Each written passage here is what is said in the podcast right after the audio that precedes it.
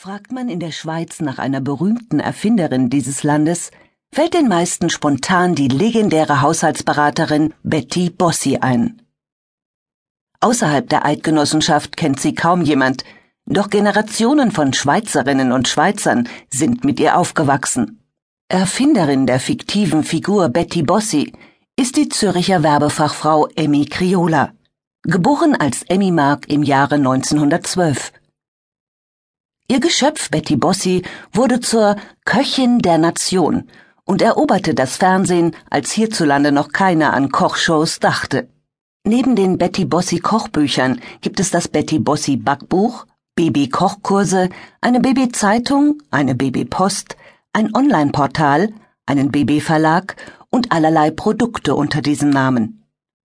Nicht wenige sagen, die nationale Küche Helvetiens wäre ohne Betty Bossi eine andere. Doch der Reihe nach. Angefangen hatte alles mit Inseraten in Tageszeitungen und Zeitschriften. Sie wissen nicht, was Sie kochen sollen? Ist eine Grünfärbung bei Kartoffeln schädlich? Wie mache ich ein richtig gutes Stocki? Kartoffelpüree. Fragen Sie Betty Bossi. Dies war ein erster Testballon zur Einführung der Kunstfigur Betty Bossi. Man wollte erst einmal schauen, wie die Leserinnen auf diese Aufforderung reagierten, ob sie die Person Bossi akzeptierten und in welche Richtung die Fragen gingen. Frau Criola beantwortete sie nach bestem Gewissen. Schließlich war die Mutter von drei Kindern selbst Hausfrau. Welche Themen die Hausfrauen interessierten, wusste ich aus eigener Erfahrung. Wie groß die Unwissenheit der Bevölkerung war, zeigte sich an mancher Zuschrift. Oft wurde ich gefragt, warum Fleischplätzli zäh werden. Richtige Antwort? Nur kurz anbraten und die Plätzli nicht zu dünn schneiden, damit sie genügend Saft behalten.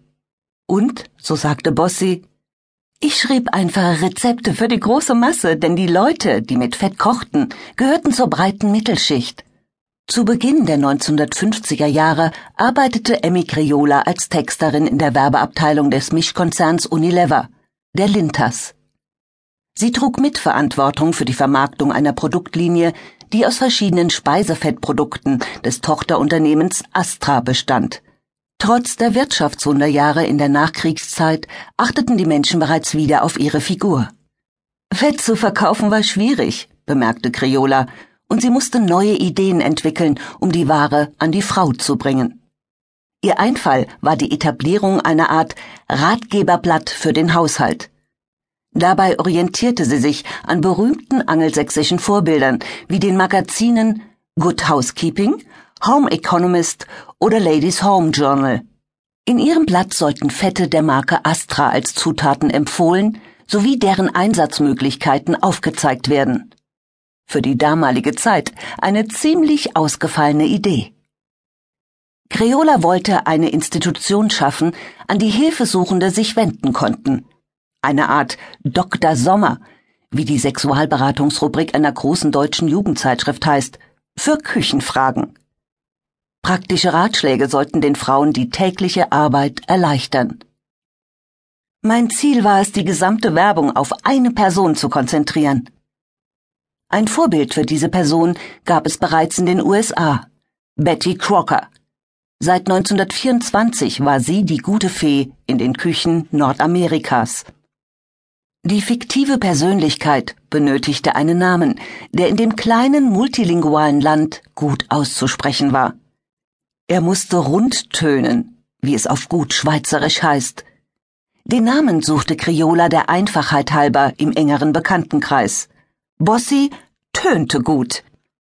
Und auch bei der Suche nach dem Rufnamen Betty wählte sie eine pragmatische Lösung. Criola, ich suchte in Telefonbüchern nach möglichen Namen, Betty ist einfach ein schöner, runder Kochname. Also alles ganz einfach, praktisch schnell, ohne Markterhebungen, Brainstormings und Teamsitzungen.